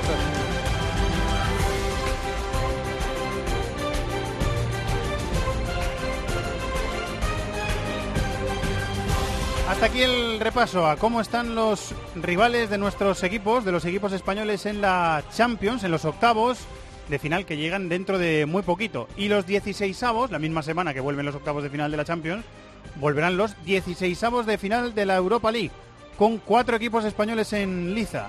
Y veremos en BIN comentarlo, como siempre, a Tony Padilla. Hola Tony, compañero, muy buenas. Hola, ¿qué tal? ¿Qué tal ese resfriado? ¿Cómo lo llevamos? eh, Acatarrados, ¿no? Acatarrados un poco. Sufriéndolo. Muy bien, pues gracias extras por, por estar. Em, ¿Qué nota le pones a la presentación de, del Atlas de una pasión esférica en Madrid, en la IFNAC, el pasado viernes? En alto, fue, fue, fue un momento bonito y hermoso, la verdad. ¿Viste a gusto? ¿Te pareció un buen acto? ¿Sí? Sí, la verdad es que sí. Un buen, un buen, un buen presentador, el público estuvo, estuvo todo agradable. Gran presentador, le mandamos un abrazo a, Axel. Especialmente grande, 1,90 uno, Sí, literalmente, sí. Eh, muy bien, pues nada, seguiremos comprando tu libro, ¿eh, Tony? Seguiremos comprándolo. Eh, bueno, rivales de la Europa League. Vamos a hablar primero de los, de los tres que ya estaban en la, en la competición y después del invitado que llega rebotado de la Champions, que es el Atlético de Madrid. El rival del Villarreal, que tiene, lo hablábamos en tiempo de juegos de fin de semana, tiene siempre muy mala suerte con los rivales. Es el Olympique de Lyon, que eh, este fin de semana perdió con el Burdeos en la Liga Francesa 3-1. Y hemos dicho que está a 11 puntos del líder, el, el PSG, pero que está dando muy buena imagen el equipo de Genesio en, en Francia, ¿no? Sí, la verdad, la verdad es que sí, se está en un momento dulce de juego, lo demostró en Copa, donde se consiguió clasificar derrotando al, al Mónaco hace poco, ahora tiene duelo de contra el Montpellier y ahora tenemos luchando por la segunda posición en un torneo que es, que es obviamente eh, tiene un campeón ya, casi escrito, que es el PSG, pero bueno, lo, lo derrotó en ese auténtico partidazo en el que se lesiona Mbappé, demostrando que es un proyecto muy muy consolidado, que, que, que sabe adaptarse muy bien al hecho de vender continuamente sus estrellas, pero luego reinvierte bien, simplifica talento, tiene un fútbol base modélico, no estamos hablando de un equipo, antes escucha que, que, que teníais por aquí al, al general en Valnegri, Allen siempre habla maravillas de, este equipo, de, su fútbol base, de la capacidad de encontrar el equilibrio, y eso es mérito de Michel Olas, el, el, el presidente propietario del club, encontrar el equilibrio entre producir el talento y ficharlo. Por lo tanto, es muy meritorio lo que hace cada año el Olympique de Lyon. El año pasado semifinalista europeo, poniendo muy bien, y marchar a un jugador es importante, es la casa de compañía, la gente siempre dice, este año ya no van a funcionar. Vamos, otra vez ahí, luchando por la segunda posición y vivos en todas las competiciones. Eso iba a decir, eh, ficharlos, formarlos, ficharlos y luego venderlos a, muy alto precio. Eh, Aguar, en Don Belé, es que parece una máquina de churros, ¿verdad, David? Siempre sale. Sí, sí, sí. Bueno, Fekir, Mariano, que yo creo que forman una de las parejas de ataque de la temporada en Europa. Mariano es una bestia parda. ¿eh? Sí, sí, a mí me, transmite energía verle jugar, o sea, es que es una piraña. Eh, y la verdad es que, bueno... Hasta en los días que está mal, sí, sí. que no, se puede estar bien todos los días.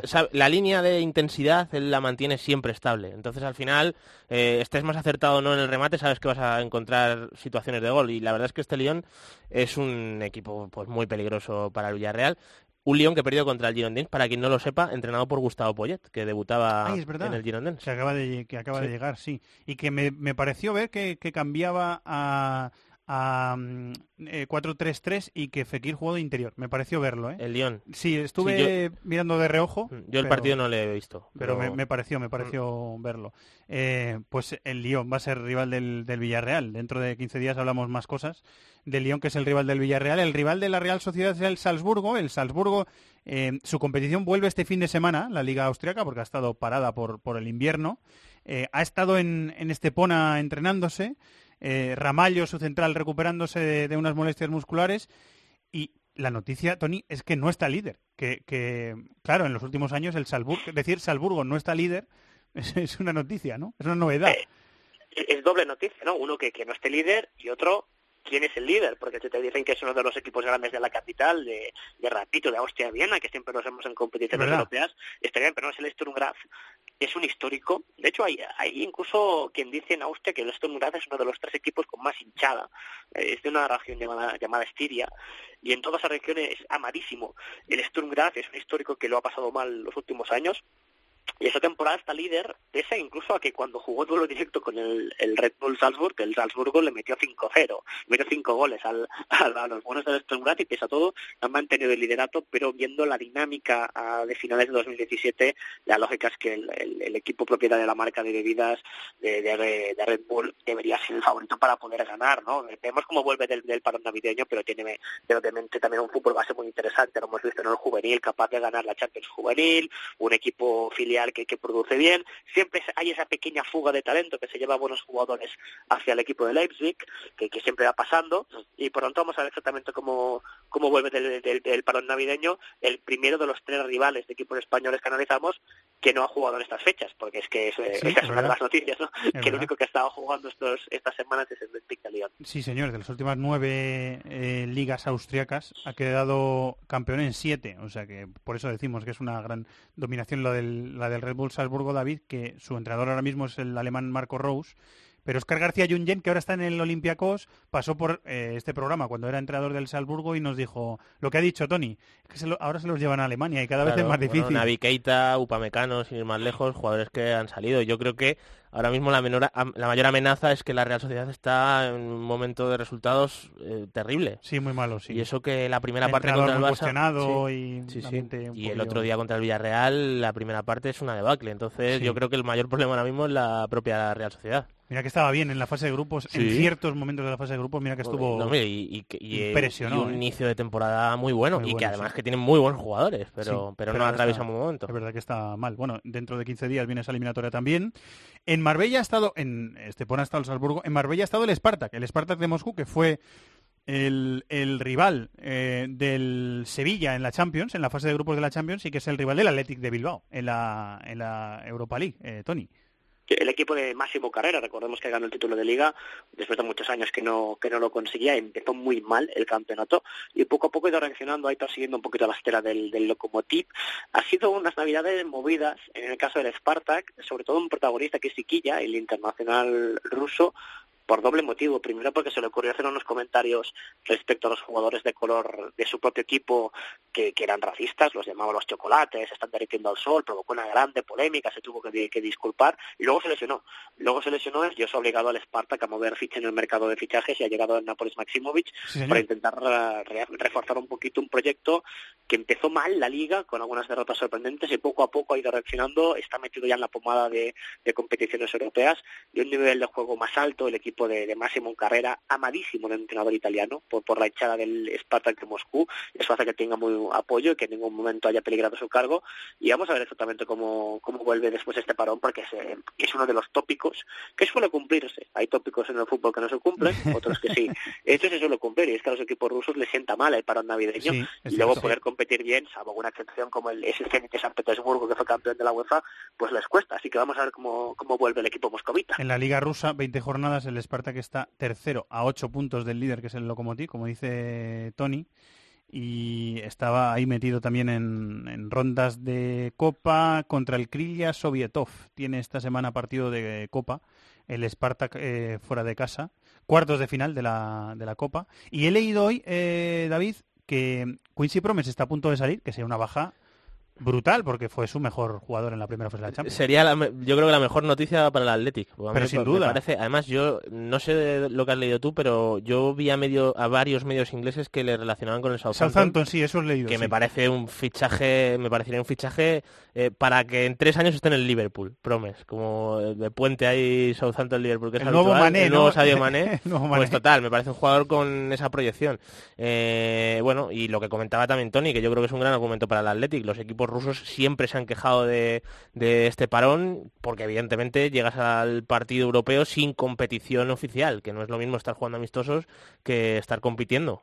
Sí, además algunos, eh, el, el Spartak va, a entrar en, en, competición. Bueno, estaba leyendo que la, Copa vuelve el 1 de marzo, ¿eh? perdón que pensaba yo que era esta semana. es que yo creo que el Spartak ahora mismo está de concentración, no sé... Sí, sí, sigue, sigue de concentración. Jugó, el otro, jugó, el otro, día contra el Shanghai Sig, me parece, contra el equipo chino, de hecho creo que perdió además. O sea que... Sí, sí, el 1 de marzo, ¿eh? perdón que había yo leído mal, el 1 de marzo. O sea que va a llegar a la eliminatoria antes de claro, que vuelva es que casi siempre les sucede esto. el primer partido oficial es, europeo. Sí, en ocasiones vuelve primero la Copa, en ocasiones están vivos, pero es cierto que, el fútbol ruso es de los que más tarda, por lo tanto es un parón larguísimo. Y el rival del Atlético de Madrid, que es el equipo que viene rebotado de la Champions, será el Copenhague danés.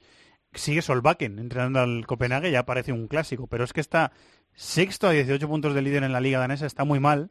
Eh, y estos han estado en, en Dubái, no han estado en... Eh, bueno, a lo mejor han pasado fugazmente por España, pero eh, estaba leyendo que están en Dubái, o han estado en Dubái en las últimas fechas, y que tienen Copa Danesa el próximo fin de semana. No está también el Copenhague como en otras temporadas, ¿no? Da la sensación, Tony están mal, están, muy mal, están muy lejos del liderato y, y, es meritorio que, siga Solbakken, ¿no? Porque en ocasiones un equipo que, es campeón, un equipo que es grande, encontrarse más de 20 puntos de liderato es, humillante y han confiado en el entrenador noruego también pues quizás con memoria, ¿no? Los, mejores resultados europeos de su historia los han conseguido con Stale Solbakken y de ahí viene pues pues la apuesta, recordemos que quedan rebotados en previa de Champions, queda, quedan eliminados por el Karabakh, luego lo pasan muy mal en fase de grupos, en un grupo que tampoco parecía más complicado, con Lokomotiv, con, con Cidina, con Sheriff Tiraspol, y van a trompicones avanzando y a ver qué pasa en Copa, porque creo que su rival es el Bromby y el Bromby Copenhague es el derby más sentido del fútbol danés. Es, Bromby es una ciudad cerca de Copenhague, no es Copenhague, es zona metropolitana y era el equipo como históricamente que lo hacía mejor y hasta que el ayuntamiento de Copenhague decidió crear este proyecto en los 80 y la gente en Bromby no puede ni ver a Copenhague, ¿no? Considera un poquito que es como el PSG, que es un, un producto capitalino creado en despachos. Nuevo rico, ¿no? Un, un artificial, ¿no? Eh, pasó casi, además, la Fundación de Copenhague es posterior a lo del PSG, es casi hay como un punto de inspiración ahí, ¿no? Es decir, oye, somos una gran ciudad en equipo, vamos a crear uno, ¿no? Y es un derby un derby sentidísimo y en ocasiones muy violento, desgraciadamente, con, con incidentes, y a ver qué pasa, porque si se quedan fuera de la Copa, el único objetivo que tendría Copenhague es intentar meterse en la próxima edición de competiciones europeas, y la competencia es dura, porque hay bastantes equipos que lo, que lo hacen muy bien, eh, tipo el Norjalen, el, el Midtjylland, equipos que trabajan muy bien, el Modesto Hobro, que está metido ahí que con, con, mucha, con muy pocos argumentos futbolísticos, por tanto, a ver qué pasa con el Copenhague, que es obviamente, de lo, yo creo, de los cuatro rivales, el, el que está peor, y así lo hemos visto en todo el año 2017. Eso sí que llega esta semana, ¿eh? el Copenhague Bromby de, Copa y la Liga llegará después. Eh, muy bien, señor, cuídese usted ese resfriado, ¿eh? Lo haremos. Un abrazo, Tony. Un abrazo, chao. Pues eh, ha sido extenso, de más de una hora, este repaso a cómo están los rivales de los equipos españoles en las competiciones europeas que están a punto de llegar. Ha habido un par de apuntes o un par de cosas que comentar en ligas este fin de semana en Europa, en las grandes ligas que solemos repasar. Primero Italia y luego Alemania, venga.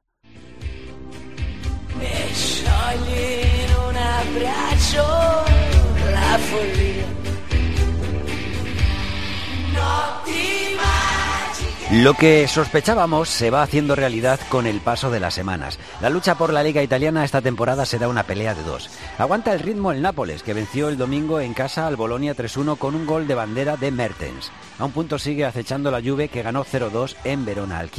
Y para ver al siguiente de la fila ya hay que coger prismáticos. A 11 puntos del líder está la Lazio, que perdió 2-1 con el Milán en San Siro. A 12 puntos el Inter, que empató en campo del Spal, 1-1. A 16 ya está la Roma, que fue sorprendida por la Sampdoria en casa, perdió 0-1 y lleva mes y medio sin ganar. Además ganaron Atalanta, Torino con un gol de Falque, Elas Verona y Udinese, y el Crotone Cagliari terminó empate a 1.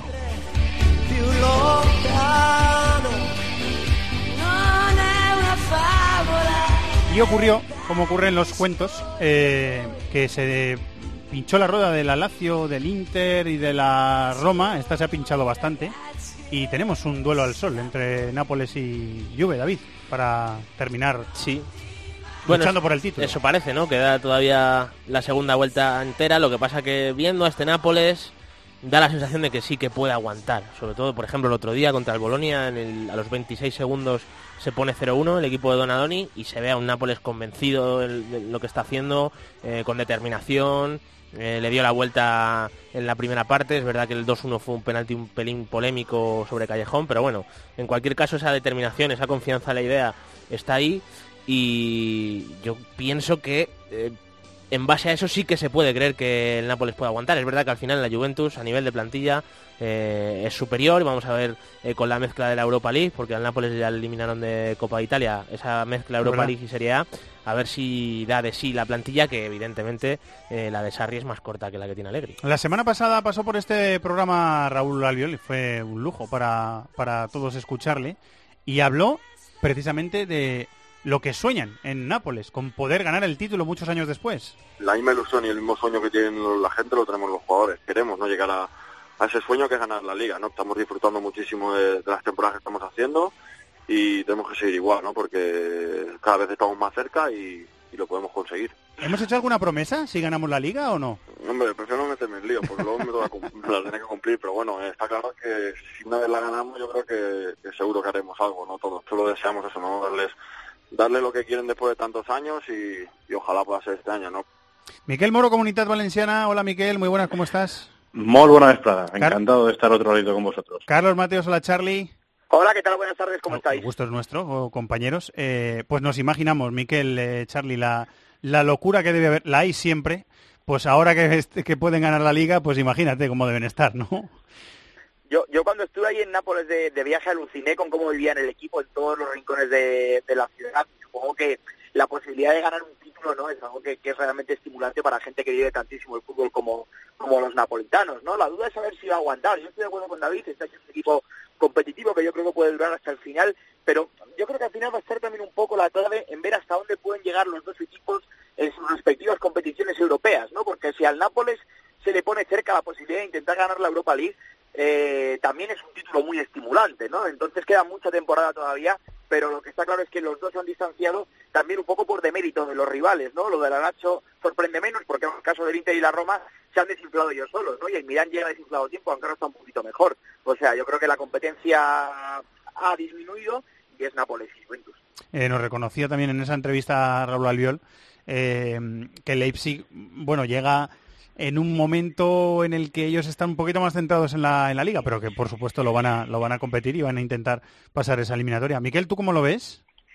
No, la verdad es que fijaos que hace unos meses cuando empezaba eh, la Serie A, pues sí que sospechábamos que podía ser eh, esta vez sí la temporada con eh, con candidatos o con ese abanico un poco más ampliado, por lo bien que se había reforzado el Milan, en teoría, con buenos fichajes, el Inter por cómo empezó, la Roma pues con el efecto Monchi como arrastró y también tuvo un buen comercio. Y lo que decía Carlos, al final, eh, por motivos, digamos, internos, unos, unos se han desinflado y por el propio ritmo de competición otros se han descolgado y, bueno, al menos en otras temporadas hemos hablado de que la Juve ya lo tenía prácticamente hecho y en esta por lo menos sí que vemos que, que habrá una pelea en la cabeza preciosa entre dos equipos que proponen mucho y que tiene un estilo muy atractivo y dos además con individualidades muy potentes, aunque yo creo que en este momento y lo que llamamos de temporada, la de Mertens está siendo decisiva y bueno, ahí en la clasificación se refleja. Y además es que eh, llega en un escenario en el que la Juve, que tiene a Dybala lesionado David, que ha cambiado un poquito de esquema también aprovechando esa circunstancia, lo miras desde fuera, a mí me da la sensación de que el equipo no está tan bien. Claro, no pierde desde el 19 de noviembre. O sea, a lo mejor es una sensación un poco espejismo que tengo yo, pero no sé, es una sensación que tengo externa, ¿eh? Hombre, si yo los resultados. coincido en que las distancias se han acortado. Yo, yo creo que eso sí que está bastante claro. Ocurre que aún habiéndose distanciado, al final eh, la Juventus pierde a Dybala y puede seguir compitiendo contra cualquier equipo de Italia, ¿no? Que al final el otro día tampoco estaba Matuidi, eh, fue un partido complicado contra el Kievo Verona, que al final el Kievo se queda con nueve jugadores. Y, sí, es verdad. Y ahí Termina es con verdad, nueve, sí. Es verdad que el once que sacó la Juve, porque al final eh, jugó 4-3-3 y jugó con Kedira, Asturaro interiores y Manchukic en el extremo izquierdo con ese once contra un equipo que tiene a 10 jugadores por detrás de la pelota, es muy complicado desbordarles. Lo poquito que ofrecía Douglas Costa cada vez que recibía ya está. Y aún así, bueno, por insistencia entró Bernardeschi en la segunda parte. Alegri es un técnico que además eh, en la dirección de campo arriesga y quitó muy pronto a un centrocampista para meter a Bernardeschi y jugar con dos arriba. Y lo ganó en la última media hora de partido, ¿eh? Claro, sí, sí, pero que al final tiene muchas soluciones. O sea, esto es algo que eh, al final Sarri no tiene tanta, tanto abanico. Lo intentó con Simone Verdi, el jugador del Bolonia, que sorprendentemente eh, para los tiempos que corren dijo que no al Nápoles y prefirió quedarse en el Bolonia. Es verdad. Y sin embargo, pues Allegri mira al banquillo y o está Dybala o está Douglas Costa o si no está Cuadrado o si no está Bernardeschi como salió el otro día. Entonces yo creo que a lo mejor ahí eh, puede acabar marcándose la diferencia otra vez a favor de la Juve. Eh, chicos, para rematar, eh, Miguel, Charlie, ¿cómo veis a, la Juve? Que es, claro, el otro, el otro mm, contendiente de esta pelea por el título. no, la Juve a, nivel de torneos locales, digamos, eh, con la posibilidad de, del abanico de jugadores que tiene, le basta y le sobra para que no se le compliquen los partidos. Pero justamente ahora, fijaos que quedan un par de semanas para que vuelva la Champions, lo que le queda por delante es visitar al Atalanta, eh, recibir al Sassuolo, que digamos que puede ser para coger algo de oxígeno siempre y cuando eh, los verdinegros no le exijan demasiado, visitar a la Fiore, después ya empieza la Champions con el Tottenham, que digamos otro equipo que le va a exigir bastante, y luego tiene derby contra el Torino. O sea, lo que se le presenta en, los, las próximas tres semanas al, equipo juventino eh, le puede hacer restar algún pequeño punto que, ahora mismo en la situación clasificatoria no se puede permitir. Eh, Charlie, inténtalo de forma breve, a ver si te podemos escuchar mejor ahora.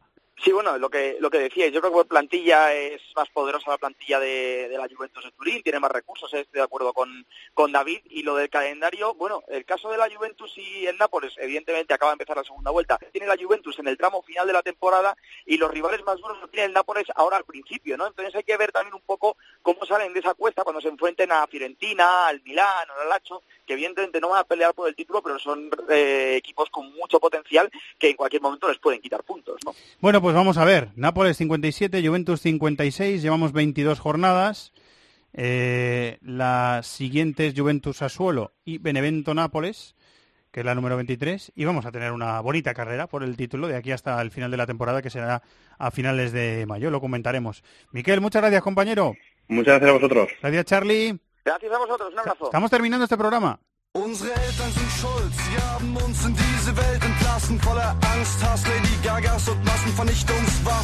Un paso más hacia adelante y el Bayern de Heinkes está hoy un poquito más cerca de ganar otra liga. Empezó sorprendiéndole el Hoffenheim de Nauelsmann, después de que el joven entrenador alemán haya sido descartado por la prensa para fichar por el gigante bávaro. Pero remontó con autoridad y el Bayern terminó imponiéndose por 5-2, mientras volvió a no ganar el Dortmund y ya ha ocurrido esto en 12 partidos de lo que llevamos de temporada. Esta vez fue un 2-2 con el Friburgo y con pancartas en contra de Aubameyang, que pudo haber jugado su último partido con su actual club. El Leipzig tampoco ganó 1-1 con el Hamburgo. Arriba se asoma también el Eintracht, que venció 2-0 al Mönchengladbach. Ganaron Salke, Leverkusen y Wolfsburgo. El Colonia Augsburgo terminó empate a uno y no hubo goles en el Bremen Hertha.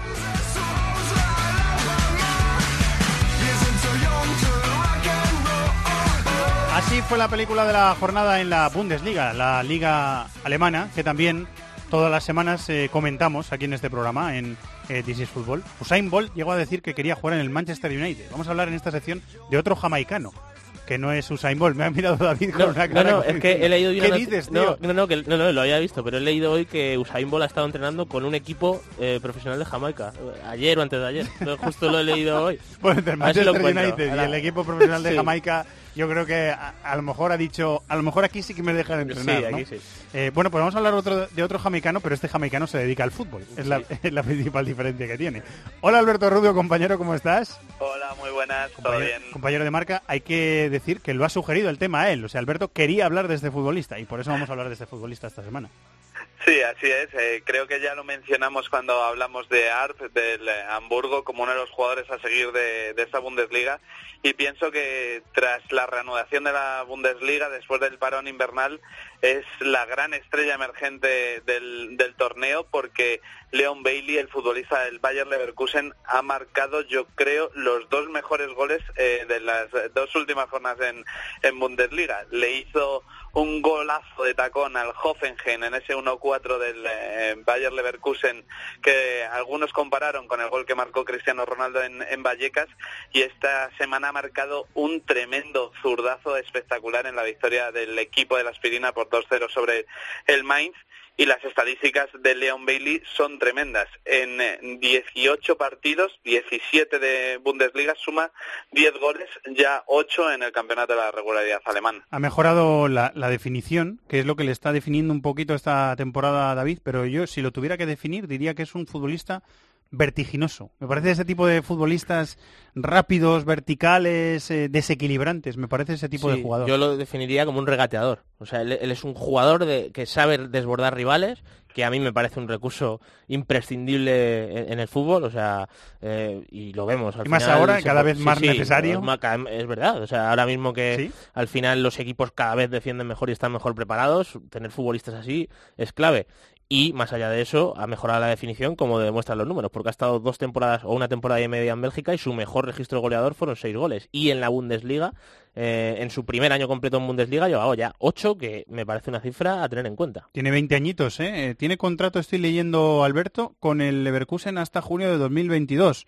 Este chico va a salir de ahí, no, sé, no sé si este verano, ¿eh? Pero que va a salir de ahí, vamos yo sí que me la jugaría a que va a salir este verano de El Bay, el Bay Arena.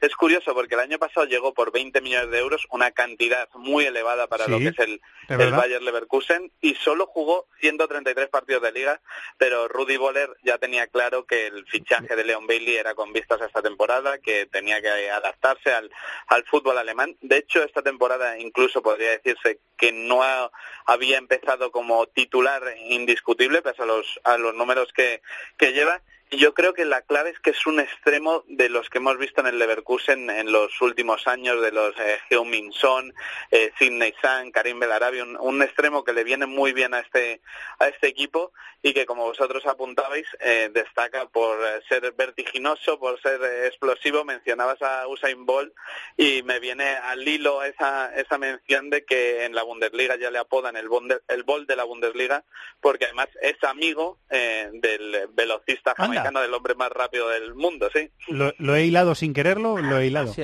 pues lo has hilado a la misma maravilla. Alguna publicación, ¿no, Alberto, en redes sociales, me parece, bailando y cosas de estas que le gustan sí. Eh, Bold, eh, cuando marcó un gol, creo que fue contra el Hannover, eh, una típica conducción en velocidad y driblando a uno o dos rivales, eh, puso orgulloso de ver a mi hermano Leon Bailey eh, cualquiera diría que se parece a Usain Bolt, algo, algo así puso, eh, no, es, no es literal, pero, pero sí. Eh, estoy mirando que Leon Bailey, que mide metro ochenta, es zurdo, eh, yo lo he visto en las dos bandas. No sé si tiene alguna preferencia por jugar en alguna de las dos. A mí particularmente me gusta bastante más en la derecha. La derecha, es el para buscar disparo. Sí, es el típico jugador que de verdad cuando va a zonas interiores hace daño. Lo que pasa que eh, cuando juega en zona izquierda también puede salir hacia afuera, meter el centro, pero yo le veo un jugador más para, para acabar asentándose en la banda derecha. Transfer Market dice que su, su, precio de mercado ahora mismo serían 28 millones de euros, que está bien. Sí, ha puede dicho Alberto que pagó 20. Sí, sí. Eh, ¿Algo más que decir del, del, de este jamaicano que hemos descubierto esta semana en This is Football? Pues si me permite remitirme a sus, a sus orígenes, son, son bastante curiosos, porque él eh, jugaba en Jamaica, eh, llega a Europa a través del Genk, del equipo al que finalmente se va traspasado al Leverkusen, pero al no tener papeles, el Genk no lo puede firmar, está dos, tres años dando vueltas por Europa hasta que ya el Genk eh, puede firmarlo con, con 18 e incluso el padre adoptivo, podríamos decir, de Leon Bailey, le dejó colgado durante cuatro meses en los que estuvo siendo, digamos, un residente ilegal en, en Bélgica. qué curioso. Pues eh, seguimos su pista. Eh, pues no, me no, me dejes con la intriga, David. ¿Dónde está Usain Bolt? Es el Mamelody Sundowns, de, Sudáfrica. Me he equivocado. De Sudáfrica. Sí, sí, bueno, Sudáfrica tiene más nivel que... Sí, sí, y este equipo juega en la primera división. Lo he leído así por encima y no me acordaba bien y bueno, ya lo he confirmado. ¿Sabéis que yo he visto un derby eh, ¿Ah, de Soweto en Sudáfrica? sí, cuando fui invitado por, por FIFA. Estaba Paco Aguilar en ese viaje, eh, compañero y, amigo y un, clásico del mundo del, fútbol, un periodista muy, muy veterano. Eh, estaba Héctor Fernández, que ahora mismo es el director de Radio Estadio en, en Onda Cero. Había más compañeros allí en ese viaje y vimos un Orlando Pirates contra eh, el derby de Soweto, pero es que ahora mismo no me acuerdo. Orlando Pirates contra... No me acuerdo quién era el rival, pero lo voy a mirar. Luego lo miraremos. Lo, voy a mirar y lo Eso en puntos de hordas internacionales da... Eso, puntos, 3.000 por lo menos. Escucha 0-0, ¿eh? pues 200, 200, extra por Pestiño, ¿no? Vía Shabalala, que era el mediocentro de la, de la selección, aquel que tenía las sí, rastas. Sí, sí, la selección de la, ¿Fue el que marcó el gol inaugural del Mundial de Sudáfrica o estoy equivocado? Eh, sí, puede ser, sí. Yo creo que puede ser, sí, sí. Pues, eh, pues eso. Contra el Kaiser Chiefs, ¿puede ser? Kaiser Chiefs, Orlando Pirates, sí, señor. Sí. señor. ¿Has visto lo, rápidos que somos hablando y buscando cosas a la vez? ¿eh? Es tremendo. Sí, porque no, me acuerdo, perdón, no, me, no me, acordaba. Al final he contado la tontería y no me acordaba del, rival. Eh, bueno, nos vamos a poner un poquito más serios. Alberto, me ha contado esta tarde eh, Rubén Parra, nuestro amigo de, tiempo de juego de aquí de la redacción de COPE, que el San Pauli, que es un equipo alemán muy identificado con causas sociales y que hace cosas interesantes siempre, eh, ha hecho un homenaje especial este fin de semana. ¿Qué, ha pasado? ¿Qué, es lo que han hecho?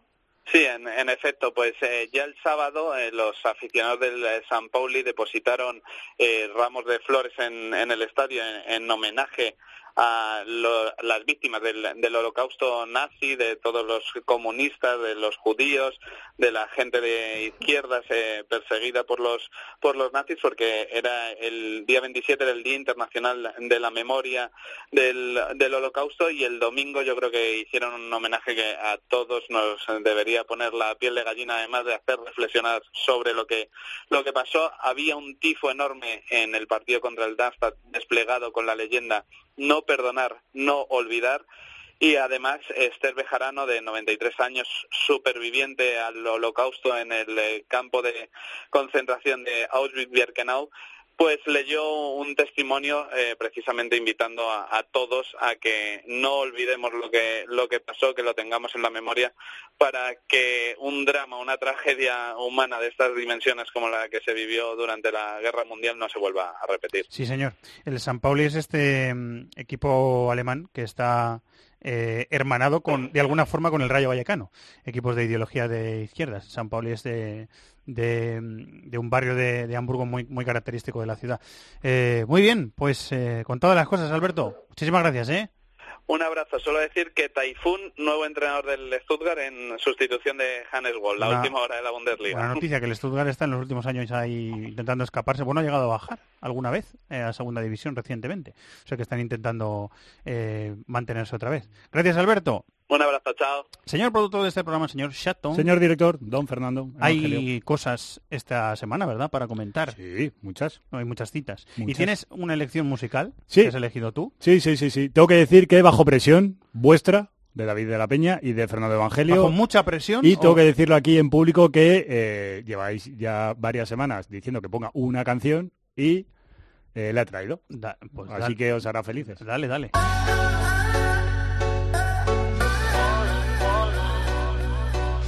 Enrique Iglesias. Por si teníamos alguna duda de que de quién era. Hombre, viendo cómo se baldando ahora, ahora mismo, sé que no había dudas, que era vuestro cantante favorito. Qué suerte. Yo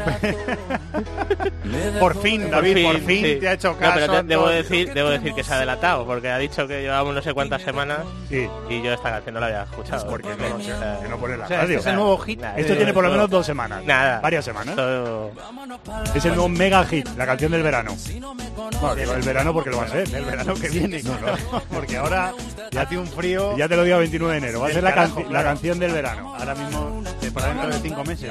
Pues aquí está, bajo presiones tenéis a Enrique Iglesias. A vuestro Enrique Iglesias. Todos los chiringuitos, ¿eh? Va a sonar esto en todos los chiringuitos de España. Fíjate, fíjate. Y de fuera, de, No, no, es que estoy seguro de que va a sonar. Ya tener un vídeo tuyo bailando por ahí, cantando esta canción con una cerveza en la mano. Sí, por favor. Eh, bueno, procedamos la agenda. Nos acompaña esta agenda Enrique Iglesias. En Inglaterra hay jornada de Premier entre semana. La número 25, el mejor partido es el Tottenham Manchester United, miércoles a las 9. a la misma hora, Manchester City West Bromwich. Antes, a las 9 menos cuarto, Chelsea Bournemouth. El martes, a las 9 menos cuarto, también Swansea Arsenal. Y a las 9, Huddersfield Liverpool. Jornada 26 el fin de semana que se abre con un Barley Manchester City el sábado a la 1 y media. A las 4 Manchester United Huddersfield. A las 6 y media Arsenal Everton. Buen partido. El domingo a las 5 y media partidazo Liverpool Tottenham. Otro buen partido. Y a las 9 Watford Chelsea. A las 9 del lunes, ¿eh? El lunes, el lunes, el lunes a las 9 de la noche. O sea que tendremos que sacar. No, no, no, ya no, ya no. Ya salvo, salvo que sea una ocasión especial, ya no te hago producir el programa a las once y media de la noche. A mí no me importa, ¿eh? yo siempre me lo paso muy bien, incluso aquí los lunes a las once y media de la noche. En Italia, ida de semifinales de Copa entre semanas.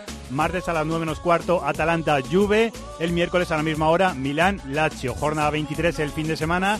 Te destaco el sábado a las 9 menos cuarto el Inter Crotone, el domingo a las 12 y media el Verona Roma, a las 3 Udinese Milán, Juve Sassuolo, a las 9 menos cuarto Benevento Nápoles y el lunes a esa misma hora Lazio Génova.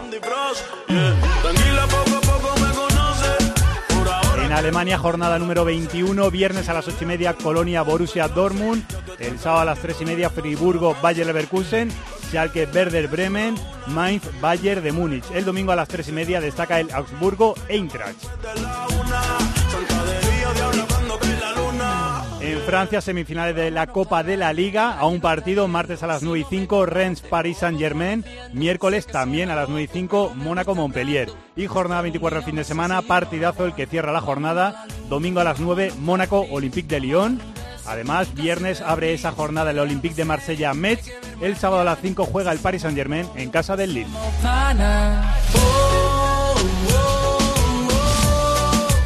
Gracias y un abrazo a Antonio Bravo, que ha sido nuestro director técnico y que ahora no tiene micro para poder gritar adiós a todos, pero yo lo digo en su nombre, adiós a todos.